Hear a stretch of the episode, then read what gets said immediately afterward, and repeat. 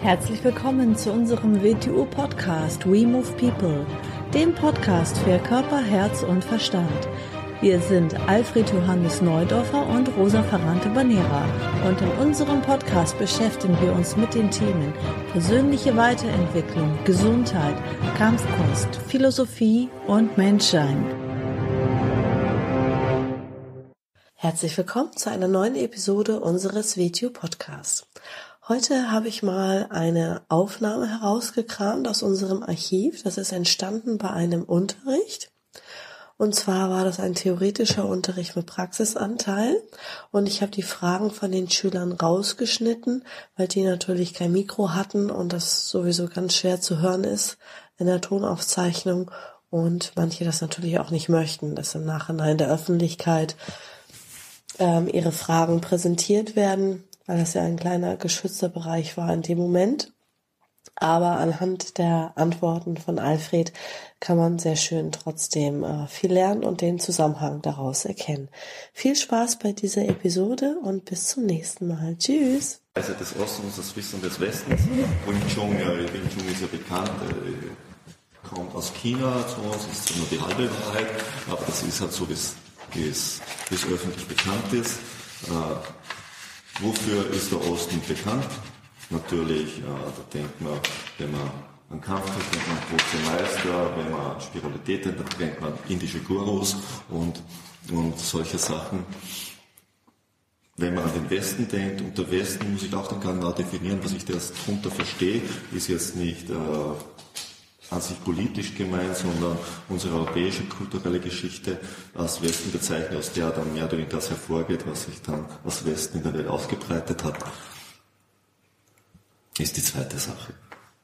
Wing Chun, wie gesagt, Chinesisch, Chinesisch in dem Sinn, es ist, es ist die chinesische Variante nach Europa gekommen, nach Amerika, zuerst nach Amerika über Bruce Lee und ein paar andere Leute und nach Europa natürlich über Leute Kernspecht und, und diese Linie von Wing Chun selber als Weise des Ostens, Wing Chun aber nicht, nicht unbedingt eine typisch chinesische Sache ist, alleine vom Aufbau her, auf den wir später ein bisschen eingehen werden. Es sind drei Einheiten, die wir heute machen.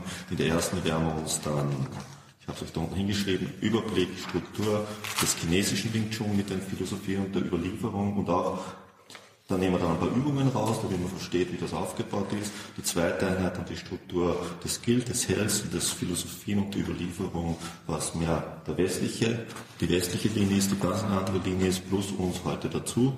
Und die dritte ist eigentlich, wo wir dann von heute reden, ist die Vereinigung von dem Ganzen, wo man da, wenn wir über Prinzipien, Qualitäten, Wechselwirkungen und Kampfkonzepte sprechen, reden wir eigentlich vom Zusammenfluss von dem. Das ist nicht wirklich das typisch Chinesische, ist aber auch nicht mehr die andere Linie, sondern eigentlich sind wir die WTU aus dem Zusammenfluss von diesen beiden alten Sachen wieder, was wieder eine neue Form annimmt. So, das ist, worüber wir uns heute ein bisschen beschäftigen. Zuerst, was ist Weisheit? Was versteht man unter Weisheit? gibt es ja auch, weil immer wenn wir über Wörter reden, so muss man zuerst ein bisschen definieren, damit wir überhaupt über das Gleiche zu reden beginnen, weil das sind Wörter, wo im allgemeinen Sprachgebrauch womöglich jeder ein bisschen was anderes darunter versteht. Es ist immer die Frage, bringt meine spirituelle Sache ins, in, in, ins Spiel, dann ich habe zwei so Definitionen hingeschrieben, durch Erfahrung gewonnene Lehre, das ist dann so, früher hat man das als göttliche Weisheit bezeichnet, braucht man jetzt nicht mit Religion in Verbindung bringen. Oder durch Lebenserfahrung, Abgeklärtheit gewonnene innere Reife. Man könnte so sagen, ein Werkzeug für die Weisheit ist eine Entwicklung der Intuition, könnte man so mal ganz grob sagen. Damit bewegen wir uns auch schon sehr stark nach Osten rein, weil wenn sie was entwickelt haben, das heißt nicht, dass sie totale Intuition haben, aber was die östlichen Philosophien, ich nenne es Philosophien, ich nenne es nicht Religionen, entwickelt haben im Sinn, dann haben sie eine intuitive Wahrnehmung entwickelt. Hm? Da kommen wir dann später ein bisschen dazu, was auch wieder wichtig ist. Was ist, wenn wir vom Wissen reden? Was ist Wissen? Ist das, ist das, wenn man irgendwas liest, ist das Wissen? Nein, das ist Information, genau.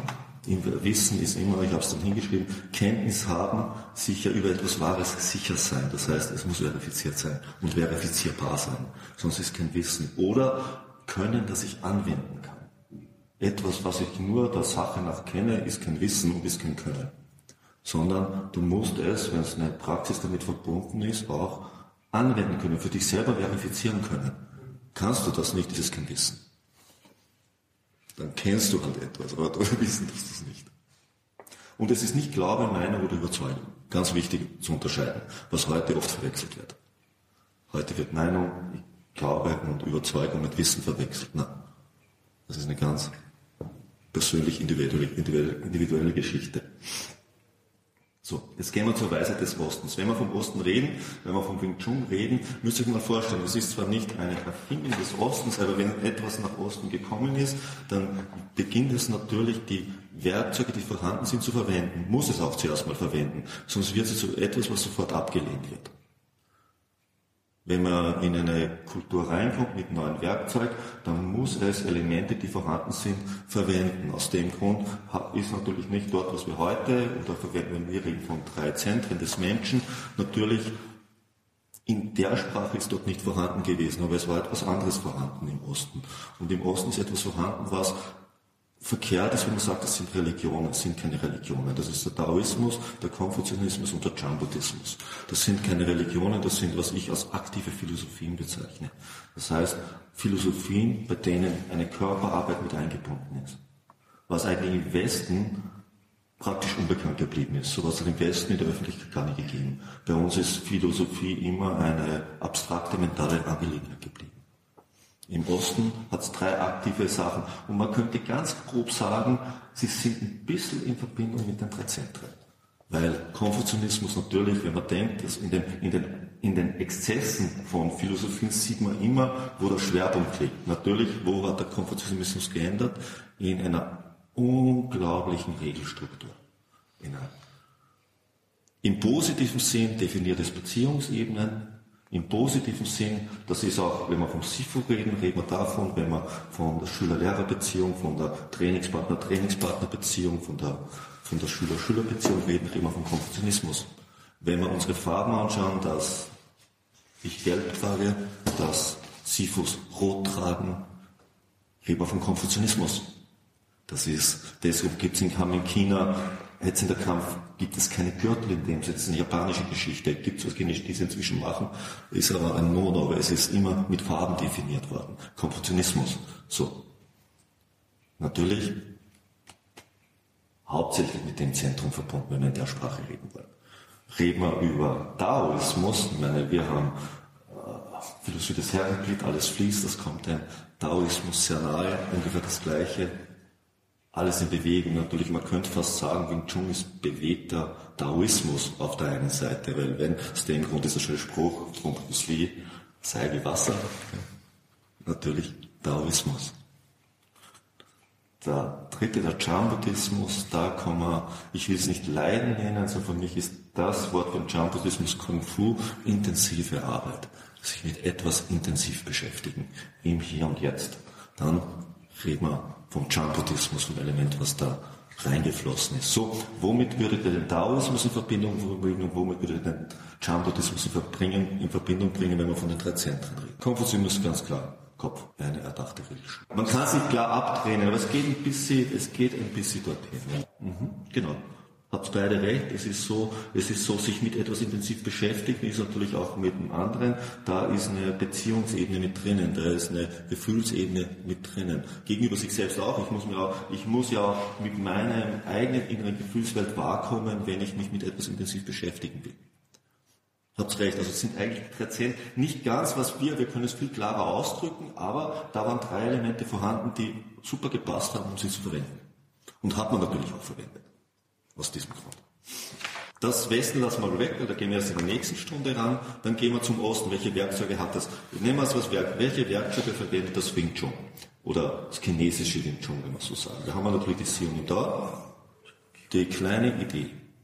Ich nenne es nicht die kleine Idee des, es heißt nur übersetzt kleine Idee, nicht die kleine Idee, es heißt die kleine Idee des Weges, wenn man es übersetzt. Also nicht des Kampfes, sondern des Weges. So. Ganz klar, dass die kleine Idee am Anfang steht. Jetzt kommen wir dazu, im Osten, dass die Struktur des Wing Chun, die es im Osten angenommen hat, ist natürlich die Struktur des Wing Chun innerhalb dieser drei Philosophien, aber eine total untypisch chinesische Sache. In China gibt es 3600 Kung-Fu-Stile im Laufe der Geschichte und kein einziger hat auch die geringste Ähnlichkeit mit der Struktur des Wing Chun.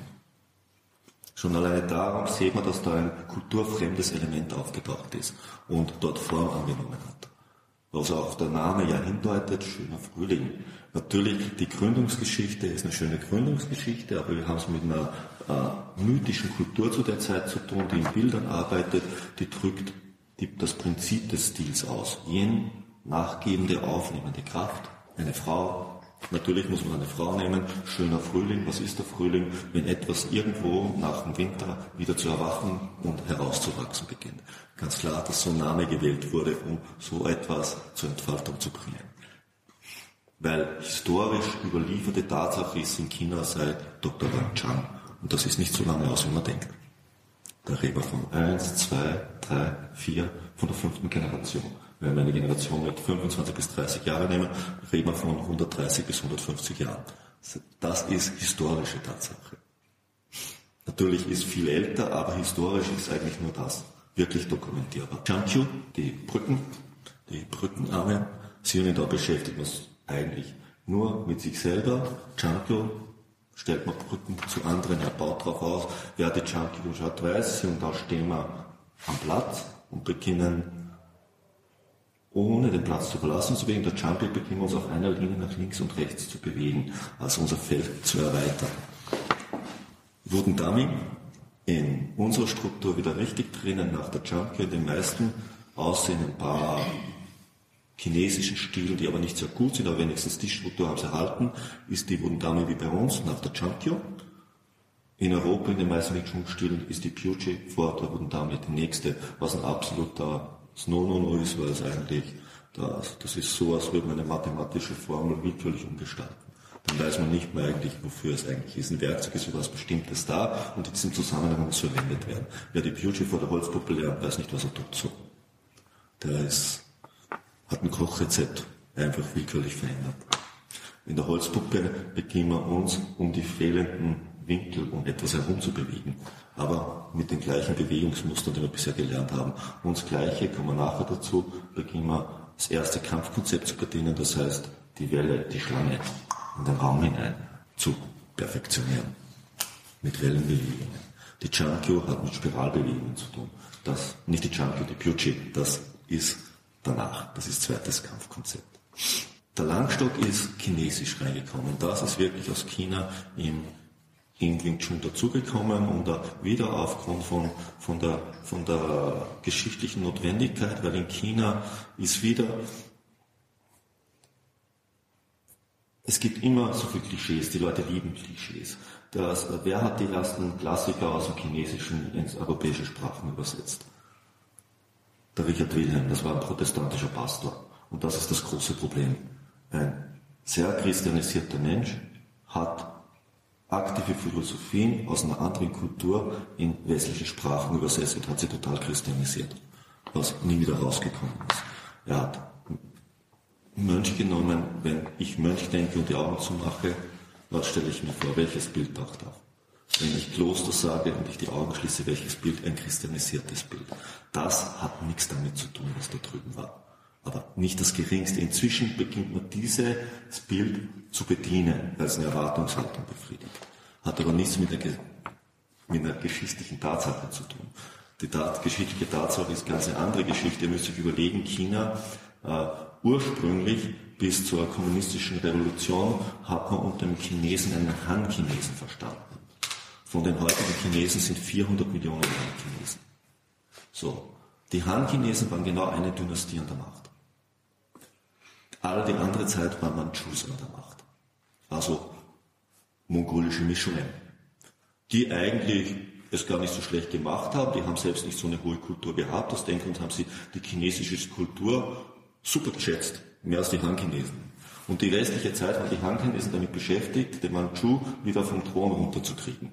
Und aus dem Grund haben sie Kung-Fu-Stile gegründet, unter anderem. Neben natürlich auch für menschliche Entwicklung zum Teil, aber eigentlich um Widerstandskampf zu machen um die Han-Chinesen wegzukriegen, um die Mandschus wegzukriegen, um wieder Han auf den Thron zu setzen.